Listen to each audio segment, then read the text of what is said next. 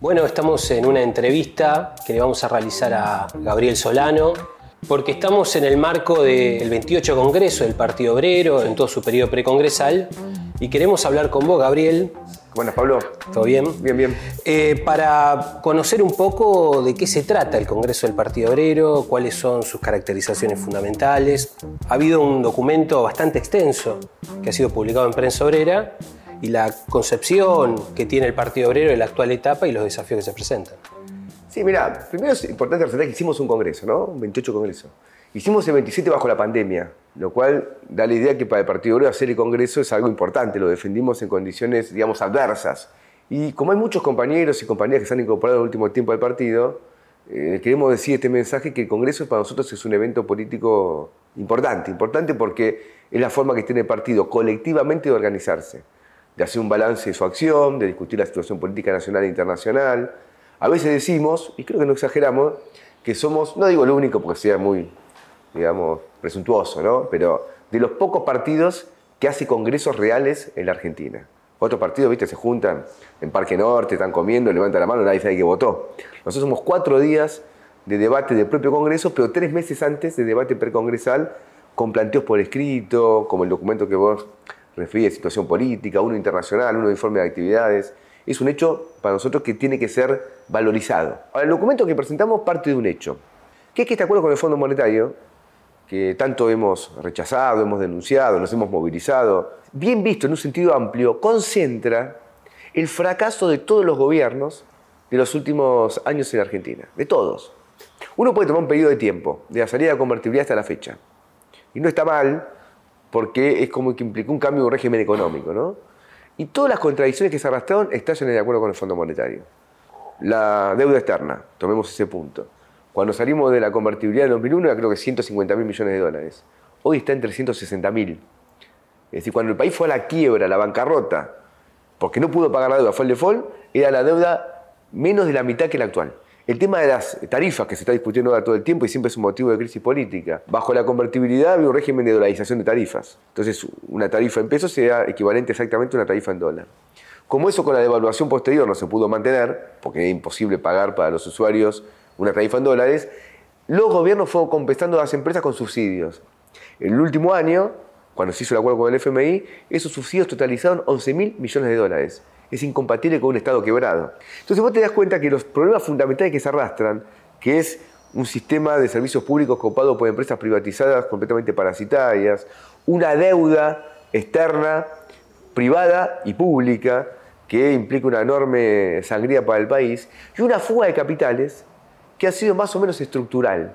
Porque bajo todos los gobiernos se mantuvo, en un momento fue más acelerado, en otro momento menos, pero en todos los gobiernos esa fuga de capitales se mantuvo y es de alguna manera la otra cara de la moneda de la huelga de inversiones que tiene Argentina. Porque una parte importante de la riqueza del país se la apropia la burguesía nacional o la burguesía internacional instalada en el país y termina siendo fugada y no reinvertida en Argentina. En el último año esto ha sido alevoso, pero ha pasado también con el macrismo, que supuestamente es un gobierno que promovió inversiones, pasó antes con el kirchnerismo. Entonces todo esto estalla y el gobierno se ve obligado a pactar con el FMI en las condiciones que hemos denunciado nosotros, estas condiciones leoninas, entreguistas, que conspiran contra la soberanía nacional y que implican desde ya un plan de ajuste contra el pueblo argentino. Este punto me parece importante. Y nosotros también dijimos que no es solamente esta concentración, digamos, de un fracaso, sino que el acuerdo con el FMI no nos va a sacar adelante. Porque uno podría decir lo siguiente, digamos, no es nuestro punto de vista, pero que alguien diga, bueno, mira, esto es un sacrificio, pero nos da una salida. El documento afirma lo contrario. Dice que va a agravar las contradicciones económicas, políticas, sociales y que por lo tanto va a terminar, eh, ¿cómo se puede decir?, desagregando, desarticulando el régimen político actual. Y si vos ves desde que se firmó el acuerdo a la fecha, esa caracterización del documento creo que ha pasado la prueba de los acontecimientos. El documento se introduce también en el problema de, la caracterización de lo que se llama o, se le llama el régimen político. Es indudable que Argentina atraviesa una crisis política aguda. En el oficialismo hay fuertes choques, también en la oposición, figuras disruptivas que aparecen.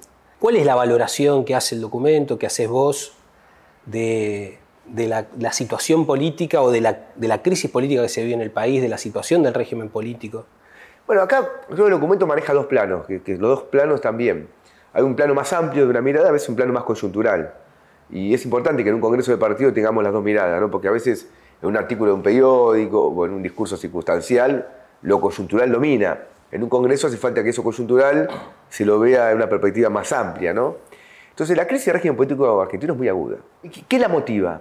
La motiva algo que lo dijimos en Plaza de Mayo en, el momento del acto del 1 de mayo.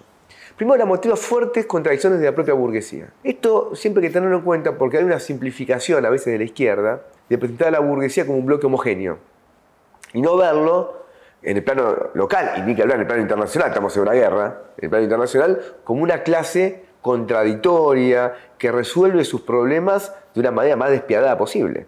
Y Argentina está de acuerdo con el FMI. Eh, a la burguesía argentina le, genera todo tipo de crisis. Todos quieren de acuerdo con el FMI, pero nadie quiere pagar retenciones para reducir el déficit fiscal. Todos quieren de acuerdo con el FMI, pero las tarifas cobrárselo a otro, a mí no porque me aumenta el gasto industrial. Todos quieren de acuerdo con el FMI, pero acumulemos reservas, pero a mí dame reservas, a mí dame los dólares para poder importar. Entonces, como la frazada es corta, todo el mundo tira la frazada y quiere destapar a otro sector capitalista. La crisis no permite un agrupamiento de toda la burguesía de una manera unificada para salir. Hay fuertes choques. Eso se traduce en el régimen político. Pero por otro lado tiene su propia dinámica la crisis política. Creo que la, más importante era el Frente de Todos, que ya se manifestó en las elecciones del año pasado. Porque el derrumbe electoral del Frente de Todos es realmente de una velocidad asombrosa. No es fácil perder más de 5 millones de votos en dos años, frente a una coalición política que venía a fracasar en el gobierno. Porque dice, me ganó, eh, no sé, eh, Real Madrid. Bueno, Real Madrid tiene una delantera que se la banca, ¿entendés? Eh, no sé, el Manchester, bueno. No, me ganó el macrismo que venía a chocar la calecita eh, hacía dos años atrás. Y no es que me ganó, perdieron 5 millones y medio de votos. Y perdió en la provincia eh, de Buenos Aires, es decir, donde es la cuna del peronismo. Por eso, cuando hablo de dos planos, es que está esta coyuntura, pero bueno, puedes analizar esta coyuntura separado de una crisis de peronismo más amplia que se va desarrollando históricamente en Argentina. No es un tema exclusivamente coyuntural. Porque si es coyuntural, bueno, mañana se puede superar y se retoma un sendero de crecimiento. No, forma parte de esa crisis más histórica del peronismo. Y esa división creo que tiene un punto importante que está desagregando al gobierno. Hay renuncias, Cristina pasa de alguna manera a la oposición, pero no rompe directamente con el gobierno porque sus principales funcionarios siguen siendo parte del gobierno, manejan cajas importantes, ella da discurso atacando directamente al gobierno y lo acusa de ajuste, Máximo Kirchner se va de la presidencia del bloque del Frente de Todos, es decir, una crisis muy fuerte que todavía no tenemos claro hasta dónde va, si eso va a dar lugar a una crisis anticipada del gobierno, incluso en términos de que no puede cumplir su calendario institucional, entonces también un adelantamiento electoral, no se puede descartar todo este tipo de cuestiones, porque está muy unido a la crisis económica. Si, por ejemplo, el segundo semestre se acaban los dólares de la cosecha y se produce una corrida cambiaria, como anticipan muchos economistas, entonces capaz que el gobierno no llega a fin de mandato. Esa variante no la podemos descartar. Tampoco podemos descartar que llegue. Entra a jugar acá vicisitudes de, muchos tipos, pero nosotros lo tenemos como una hipótesis. Pero hay una fuerte desagregación de la coalición gobernante. Digamos, eso es importante. Y golpea al kirchnerismo también. Ahora, el kirchnerismo, si vos sus movimientos, es interesante, porque Cristina presenta proyectos, o el bloque kirchnerista, que se adelante una cuota del salario mínimo, que los que no tienen aportes puedan jubilarse no sé de qué manera, el impuesto este para que la paguen los fugadores. Cuando vos ves todo ese tipo de proyectos, que nada mueve el perímetro en términos económicos, en términos políticos, ¿qué significa? Significa que ella quiere colocarse a la izquierda de la coalición gobernante. Y está preocupada por el crecimiento de la izquierda también. Ella no está polemizando con la derecha con esos proyectos, polemiza con nosotros, quiere evitar una fuga por izquierda. Y eso es un punto que lo tenemos que seguir con mucha atención. Ahora, te metiste en esto. ¿Cuál es la crítica fundamental que le hace el Partido Obrero a este proyecto de Cristina Fernández sobre que la crisis la paguen los que la fugaron. No la crisis, que la deuda, mejor dicho, la paguen los que la fugaron para pagarla al FMI. ¿Cómo, ¿Cuál es la crítica de fondo que le hace el Partido Obrero a ese proyecto? La de fondo es fácil, nosotros no le queremos pagar al FMI. Ese es el punto de partida. Ellos, a uno le pasa ya el programa de televisión dice, che, ahora estamos todos juntos. ¿Ustedes no decían que la crisis la paguen los capitalistas? Sí, eso significa pagar la deuda, porque es un impuesto a los que la fugaron para pagar la deuda. Nosotros no queremos pagar al FMI. Ahora, como el proyecto es medio inocuo, es implementación muy dudosa, ¿qué es lo que uno tiene que sacar como conclusión analizando más fino? Que en realidad es un saludo a la bandera, pero ella se inscribe en los que le quieren pagar el FMI. Entonces, vos le querés pagar el FMI a SA, pero yo escuché a Guillermo Moreno. Digo, por que me interesa Guillermo Moreno, dice, pongamos un impuesto a los dueños de la tierra para pagar al FMI. Entonces, están todos los que quieren pagar al FMI de una u otra manera. Y estamos los que rechazamos lo del FMI, que en realidad ni siquiera se le está pagando al FMI. Lo que es es un plan de refinanciación porque esta deuda es impagable. También hay que agregar eso. Es una deuda completamente impagable. Lo que pasa es que esta refinanciación para un futuro va condicionada a una política económica de ataque a las masas, que es lo que estamos viendo ahora.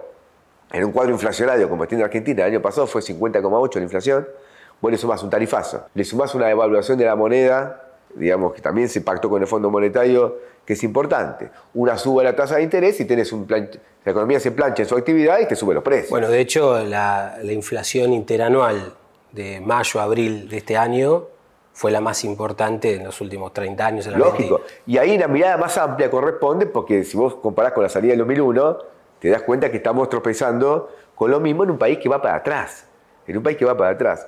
Y eso está. Entonces, en lo de Cristina es un saludo a la bandera, se inscribe, es decir, yo le quiero pagar al FMI, y fíjate un hecho importante, que después de sacar este proyecto, se juntó dos veces con el embajador yanqui, lo mandó a Guado de Pedro a, a Israel. ¿Qué quiere decir? Ella quiere acotar la divergencia que nadie piense que porque yo no voté el acuerdo, quiero patear el tablero. Entonces hizo una, En política los gestos tienen importancia, ¿no? Lógico. Ahora, tocando eso, porque vos tenés acá todo el mundo tratando de alinearse y dando señales muy claras. Me refiero al imperialismo, al imperialismo yanqui, el hecho de que se haya reunido Cristina en un par, un par de oportunidades. De hecho, este proyecto de que la deuda la paguen los que la fugaron lo lanzó sentada en la misma mesa con el embajador norteamericano. Ahora, ¿cómo ves el alineamiento de las fuerzas políticas argentinas en el terreno internacional y qué importancia le das también a la luz del cuadro internacional que está muy signado por, por el conflicto en Europa, por la guerra en Ucrania? Mi impresión es que cuando estalla el conflicto hubo más confusión. Por ejemplo, estaba justo Alberto Fernández, estaba días antes que se decía la invasión, que Putin decía la invasión de Ucrania, estuvo reunido con Putin. Entonces en el kirchnerismo había posiciones divergentes dentro de la coalición de gobierno. Pero con el transcurrir de los días creo que hay un alineamiento muy claro de la mayoría de las fuerzas políticas de la clase capitalista con la OTAN. Cristina, por ejemplo, siempre buscando una especie de explicación por la izquierda, dijo lo siguiente, nosotros estamos en contra de la autodeterminación, por ejemplo, de lo que quiere Rusia, del este ucraniano, porque esto implicaría que Malvinas se pueda autodeterminar.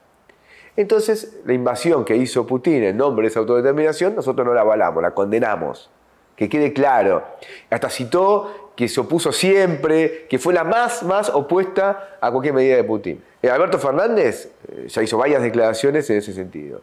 Al interior del gobierno se fue reforzando un sector muy pro-yanqui. Mansur fue a la embajada norteamericana, sacó una foto de la puerta directamente alineado eh, con la OTAN. Y del lado de la oposición de derecha, bueno, básicamente son la OTAN, digamos, que quede claro. La presencia de, de de Pedro en Israel también da idea de eso. Entonces, en general, la burguesía argentina se está alineando con el imperialismo yanqui, digamos, en este conflicto. Lo cual no quiere decir que, esto lo beneficie, pero es la presión del sector clave de la burguesía. Y tiene lógica, porque si vos te alineás con el FMI, que es el brazo financiero del imperialismo, la OTAN es su brazo militar digamos, después habrá que debatir en, otro momento, mejor el tema de la guerra, pero aunque nosotros repudiamos la invasión rusa a, Ucrania y, llamamos a, las masas rusas a enfrentar al gobierno de Putin, nosotros tenemos completamente claro que el imperialismo, imperialismo, imperialismo es la OTAN.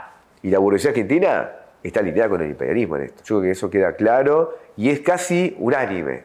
En el kirchnerismo hay algo residual, esto soberano, bueno, que están con Putin, pero es una cosa residual. Que indudablemente la guerra ha desatado también, ha recrudecido problemas económicos muy fuertes. Por ejemplo, bueno, salió de la etapa de The Economist señalando que vamos a una catástrofe alimentaria. Numerosos sectores, incluso de los principales partidos y periodistas, dicen, bueno, esto le presenta una gran oportunidad a la Argentina, que es productor de alimentos y hay, produce alimentos para 400 millones de personas. Pero no es el único elemento, también está el problema del aumento de la tasa de interés en Estados Unidos, que fue la más importante en los últimos 20 años, la inflación internacional. Bueno, son todos elementos de la, de la crisis económica internacional que están vinculados a la guerra. ¿Cómo impacta eso en la Argentina? ¿Es cierto esto que dicen los sectores que tenemos la gran oportunidad. ¿Cómo la ves? Primero ya vos te das cuenta que para nosotros, como socialistas, pero como gente buena, decir que la guerra es una oportunidad ya no es bueno.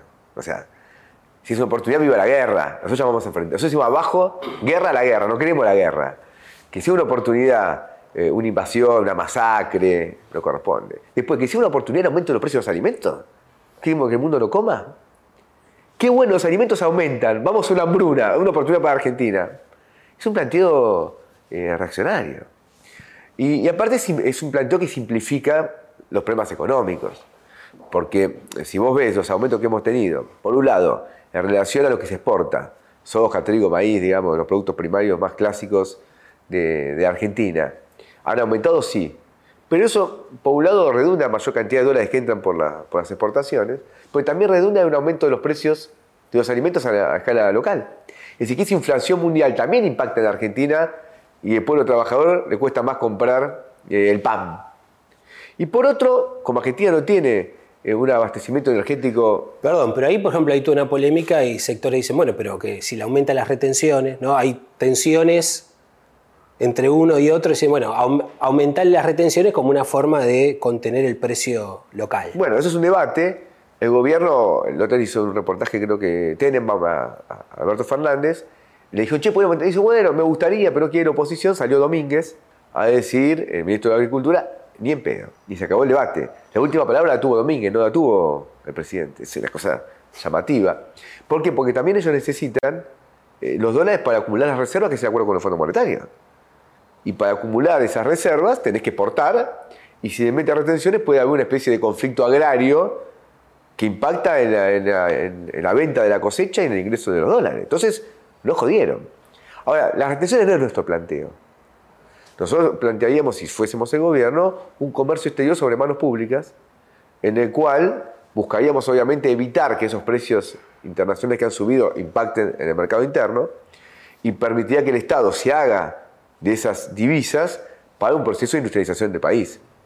Con las retenciones es una medida mucho más limitada que en general ha servido para otra cosa, para un pequeño desenganche que le permitió la burguesía argentina pagar salarios más bajos.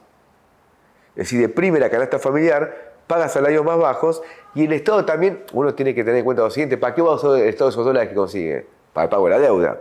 Uno no puede tomar las medidas económicas eh, separadas de la estrategia de un Estado.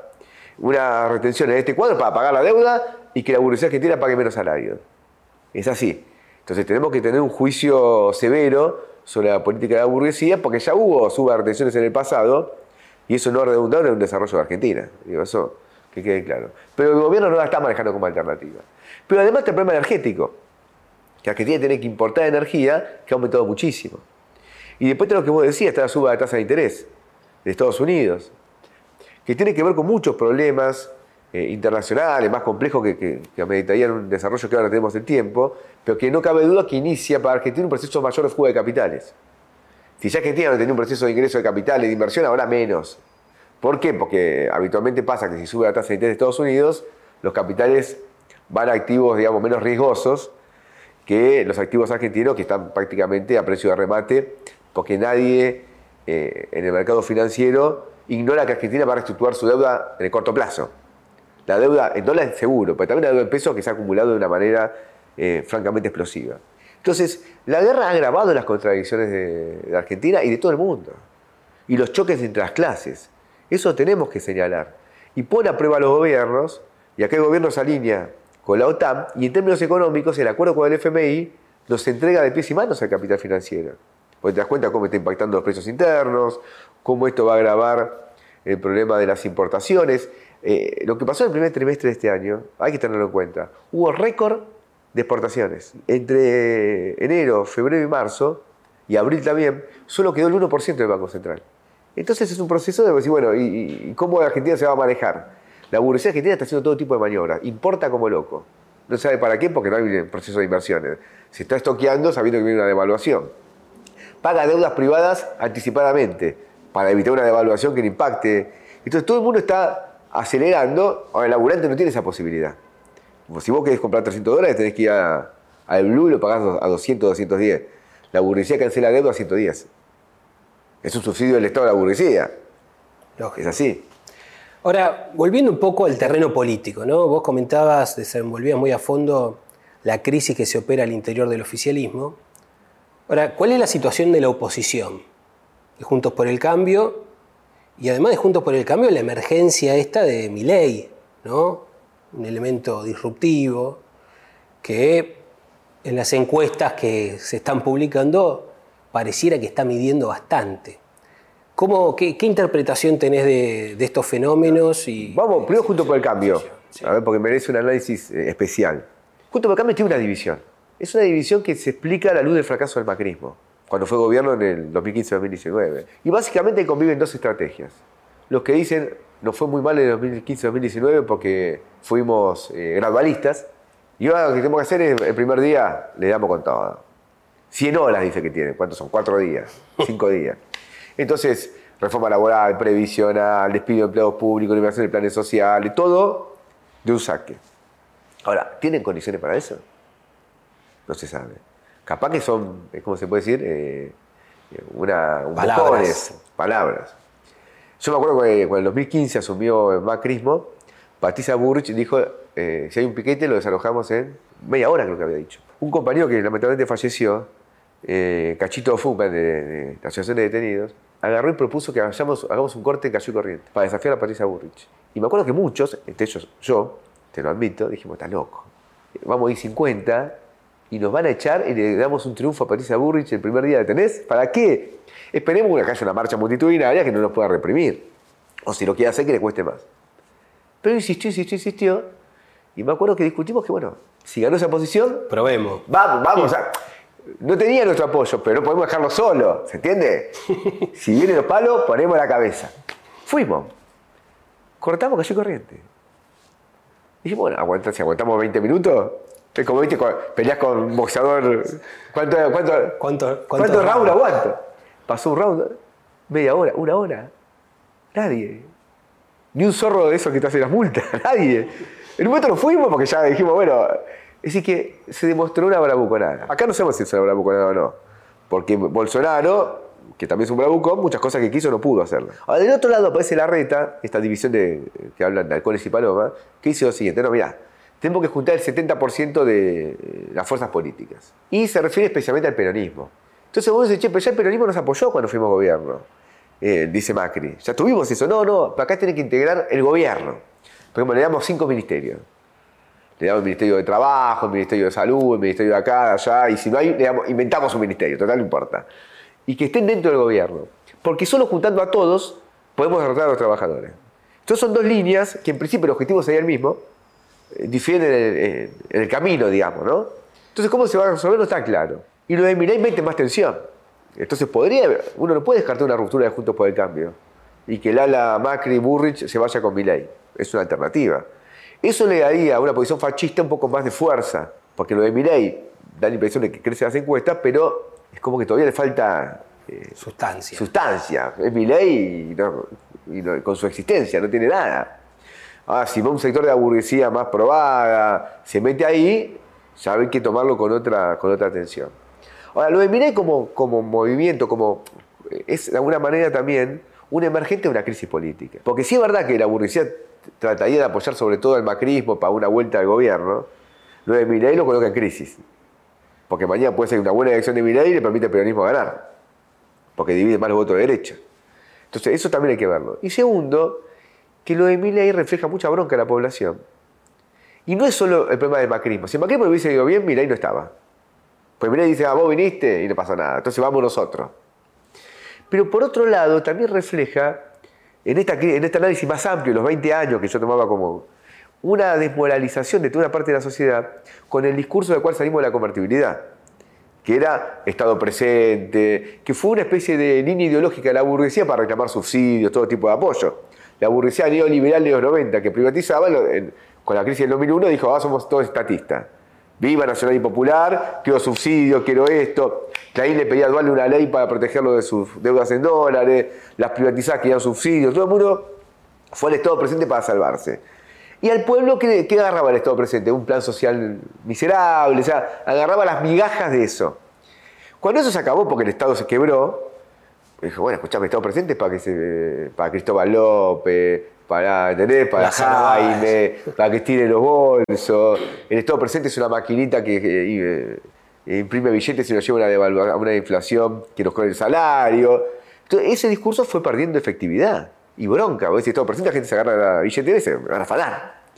Entonces, no es solamente la crisis de la derecha que eh, permite una emergencia como la de Milei y un crecimiento, también la crisis de ese planteamiento nacionalista. Por eso es muy importante para la izquierda, muy importante, delimitarse el nacionalismo burgués. Y nunca confundir el socialismo con las medidas estatistas de control del capitalismo. Porque ese estatismo capitalista, por un lado, cuando Cristina habló, hizo su clase magistral, es raro que puede ser magistral, porque yo no llamaría nunca una clase uno magistral, que lo tiene el resto, ¿no? es un paquete que decir que es magistral, que el otro opine, no la adjetives. Pero ella defendió el capitalismo de Estado. El capitalismo de Estado, finalmente, si capitalismo es la explotación de los trabajadores, el capitalismo de Estado asocia al Estado a los capitalistas para explotar a los trabajadores. Eso es así. Pero el kirchnerismo ha fracasado en todo esto. Y eso también le permite a Milei una especie de, crecimiento en los sectores populares, que es lo que había seguido el kirchnerismo, ¿se entiende? No tanto capaz en los sectores más de aburricía o la pequeña aburricía acomodada que tenían como fuerzas políticas referentes al macrismo en sus distintas variantes. Entonces, la izquierda tiene que delimitarse de esa, política nacionalista, que ha fracasado y que nada tiene que ver con el socialismo. Esta idea de un control de precios, Feletti acaba de renunciar. No pasa nada con el Feletti. Todo eso es importante que, lo marquemos. Y a Milei no lo están enfrentando. Solamente nosotros lo enfrentamos. Por ejemplo, creo que Cristina Kirchner no, no nos ataca. Eventualmente, alguna indirecta, la cámpora. ¿Dice algo contra Milei? Siendo que las encuestas hablan, después hay que verificarlo, que la juventud tiene un arrastre. No. Es decir, no tienen capacidad para enfrentar a la derecha. Es una especie de deserción, una capitulación frente a la derecha. Y nosotros, que estamos en contra de la derecha y estamos en contra de toda fuerza capitalista, vemos en esa derecha un peligro y salimos a enfrentarla. Entonces, que también la población valore que la única fuerza que consecuentemente enfrenta a estos fascistas es el, somos nosotros. Hay un fenómeno internacional, ¿no? De, de crecimiento de la derecha. Bueno, tuvimos a Bolsonaro, a Trump. En la Argentina podría, vos ves que podría llegar a proyectarse la experiencia esta de Milei. Milei da la impresión de que es una cosa todavía, eh, es un movimiento que no tiene muchas raíces y que la burguesía difícilmente le dé eh, el apoyo. Porque dice, ¿este tipo quién es? Si mañana la ruptura es junto por el cambio, se va Macri, se va Burrich y compañía, tiene otro nivel, ¿cómo se puede decir?, de seriedad del tema. Pero no deja de ser un obstáculo que hay que golpearlo. A nivel mundial hay un crecimiento de la derecha, pero todavía la burguesía no, quiere decir que opere por la derecha directamente. En Francia la burguesía no, trabajó para Le Pen, prefería que gane Macron. En Estados Unidos finalmente Trump perdió. Y las encuestas avisaron una derrota de Bolsonaro. Y en Colombia parece que gana Petro, que es un tipo que viene de la FARC. Entonces, la cosa está más movida y la burguesía valora mucho a las fuerzas políticas que eh, tiene como uno de sus, de sus principios tratar de, a través de una colaboración de clases, cooptar las direcciones populares. Es un instrumento político valioso. Y, cambio de los fascistas, que es la guerra civil directa. Ahora, tiene esos recursos, pero no se puede descartar. Yo creo que en política hay que manejarse con hipótesis. ¿Va a ganar mi ley? Pienso que no. ¿Lo tiene que enfrentar? Sí. Y mejor cuidarse de salud. Porque aparte nos enfrentamos con planteamientos revolucionarios. Nadie nos puede decir nada, ¿no? Que estamos enfrentando diciendo unidad con las fuerzas democráticas de la burguesía contra el fascismo, lo cual sería una capitulación nuestra. No. Conviene estar enfrentándolo y que el pueblo argentino vea, sobre todo sus sectores más activos, más conscientes, más peleadores, quiénes se ponen en la cabeza de esa pelea. Hablaste recién de la contención ¿no? que juega, que a nivel latinoamericano se está expresando con la emergencia de ciertos gobiernos de, de tinte centroizquierdista y la valoración que hace la burguesía de estas alternativas políticas que pueden jugar ese papel de contención. ¿Cómo ves la situación hoy en el movimiento, en el movimiento de masas, en el movimiento popular, en el movimiento obrero, en el movimiento juvenil? Hace poco tuvimos la marcha federal, fue una movilización muy importante. ¿Cuál es tu valoración eh, de la situación del movimiento obrero y popular? Acá eh, juegan muchos factores. Por un lado hay que tener en cuenta que venimos de una pandemia que implicó una retracción de las luchas obreras. Esto es así. Lo cual era lógico. Si las fábricas estaban cerradas, era difícil organizarse. Si las escuelas estaban cerradas, era difícil organizarse. La pandemia al movimiento obrero le implicó una retracción. Luego aparece la lucha del movimiento piquetero, que hoy es lo más dinámico, eso no cabe la menor duda. en la marcha federal, si uno hace una especie de análisis cuantitativo, eh, el elemento pero abrumador era el movimiento piquetero presente. Los sectores obreros que participaron, eh, ocupados, eh, sindicalizados, fue una minoría, valiosa, pero todavía una minoría. Y ese tema es un tema importante porque nosotros de ahí deducimos tareas también.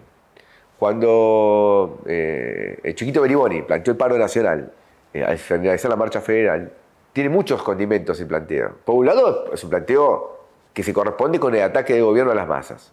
Pero también es un planteo a los que estaban ahí, de que tenemos que conquistar una mayoría de la clase obrera para la pelea que está planteada. Eso también hay que valorarlo. Es decir, ¿la marcha federal fue un éxito? Sí, absoluto. Movilizamos 200.000, eh, 300.000 personas, fue impresionante. Por todo el país. Es impresionante. Ahora, ¿eso de orden del ajuste? No. Uno puede valorar el salto que implica de dónde viene a dónde llegó, pero no quiere decir que eso reemplace la tarea de conquistar el movimiento obrero en todas sus diferentes facetas.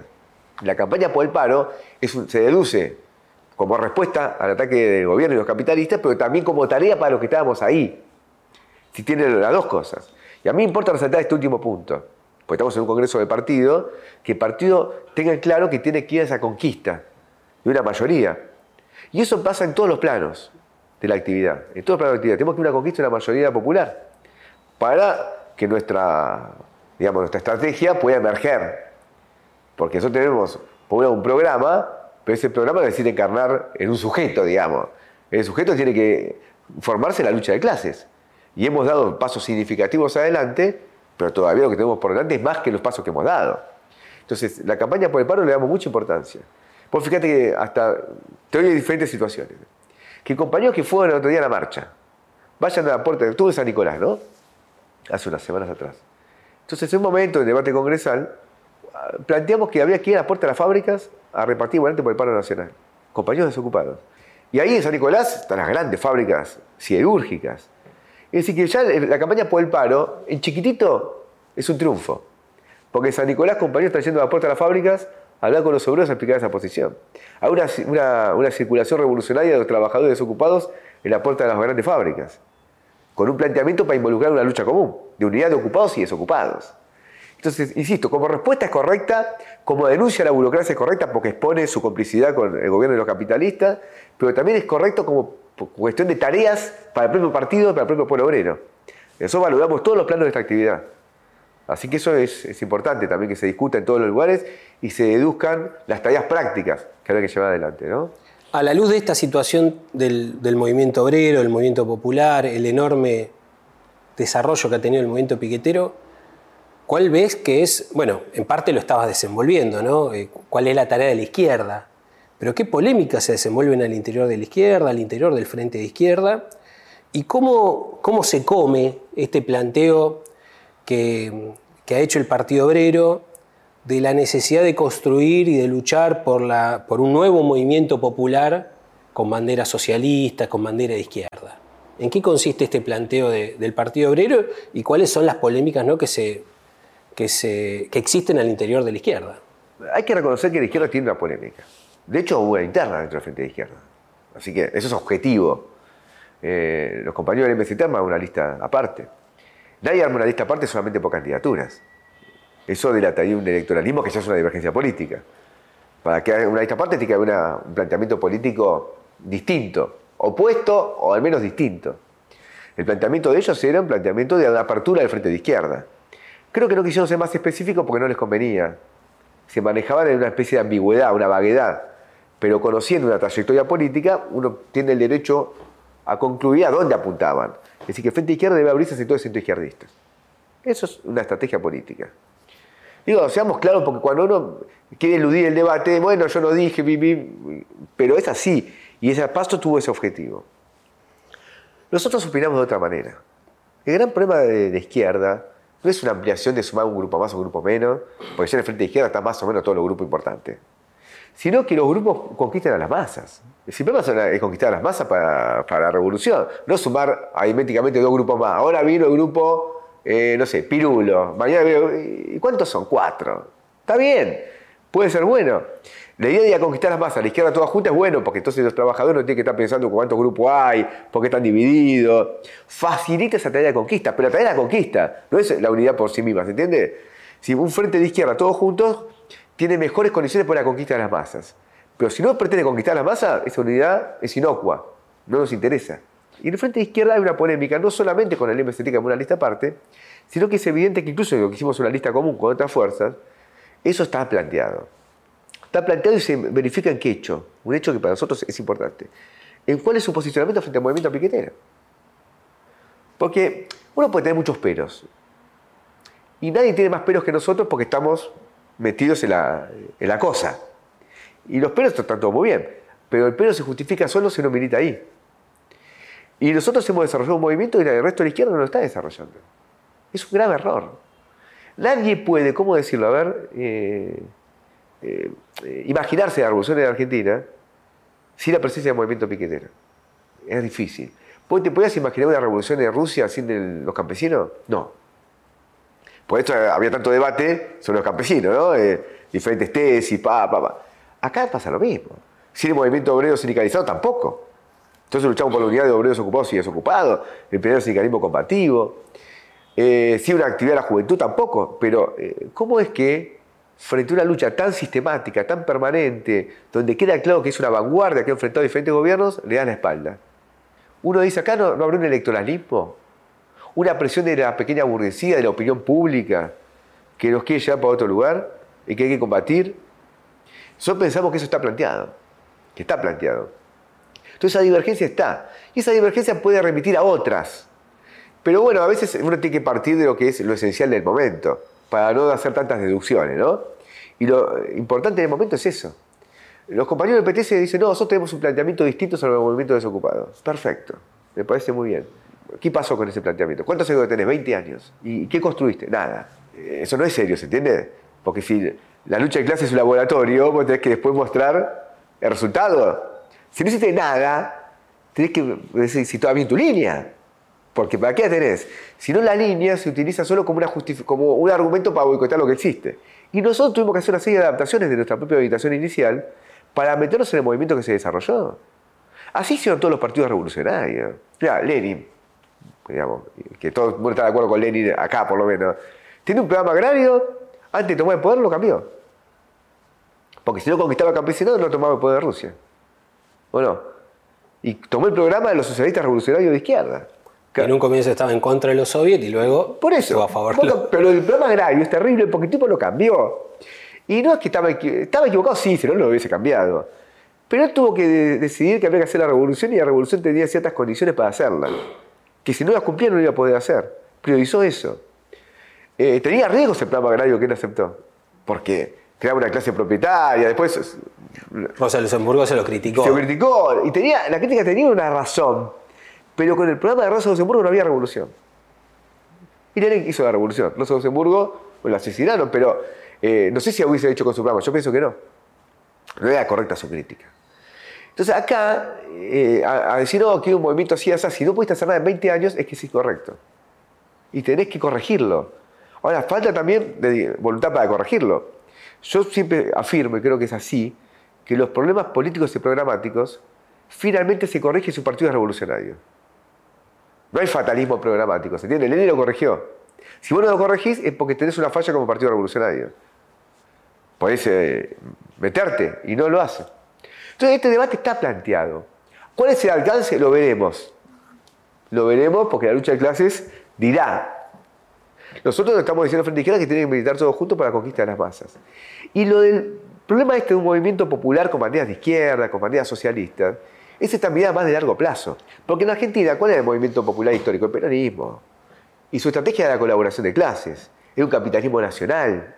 Es una autonomía nacional por un desarrollo capitalista, de la cual la clase obrera participaba 50 y 50 con los, 50 y 50 con los capitalistas. 50 Esta es la estrategia peronista.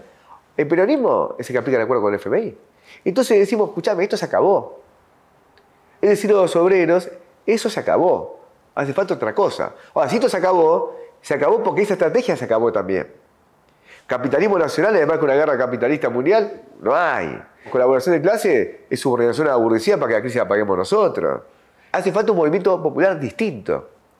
Y eso es un llamado de atención sobre la crisis histórica del peronismo y sobre la necesidad de un movimiento popular de izquierda. Y es un llamado a la izquierda también, que si no lo hace, no pasa una cosa testimonial.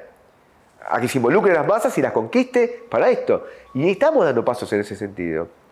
La marcha federal es un ejemplo de eso. La elección incluso, la última, haber obtenido en los barrios más populares de La Matanza eh, elecciones de dos dígitos, es un paso adelante también. Si nosotros vemos, eh, lo más importante de la elección del 2019 es ese hecho. Es decir, con lugar bonaerense, en los barrios más pobres, una presencia militante, que luego se tradujo en un resultado electoral eh, que, que implica un progreso. Entonces, esta campaña la tenemos que hacer con mucha fuerza. Para el partido, el Congreso tiene que colocar en debate esto, ¿cómo lo vamos a hacer? Y sacar todas las conclusiones, en todos los ámbitos de trabajo, para un crecimiento político, y eso va a ser nuestra bandera para la próxima etapa. Porque eh, el kirchnerismo se resiste a decir, no, ¿qué dice kirchnerismo? Es mentira lo de la izquierda. El movimiento popular seguimos siendo nosotros. Solo que Alberto Fernández nos traicionó. Pero ah, volvemos con Cristina, con Guado, con no sé, con, Roberta de Lancé, volvemos. Entonces, es una lucha política contra el kirchnerismo esta, consigna. Y es, nosotros nos gustaría que todo el Frente Izquierda lo haga en común. Sería un paso adelante que lo haga en común. Si no lo hacen común, bueno, eh, esta discrepancia formaba parte de una polémica. Pero el Partido Obrero tiene que estar muy claro que es el único camino para un proceso revolucionario de Argentina, la conquista de la masa. Muy bien, Gabriel, ¿quieres agregar algo más? Creo que hablé bastante. Listo. gracias. Muchas gracias, Gabriel.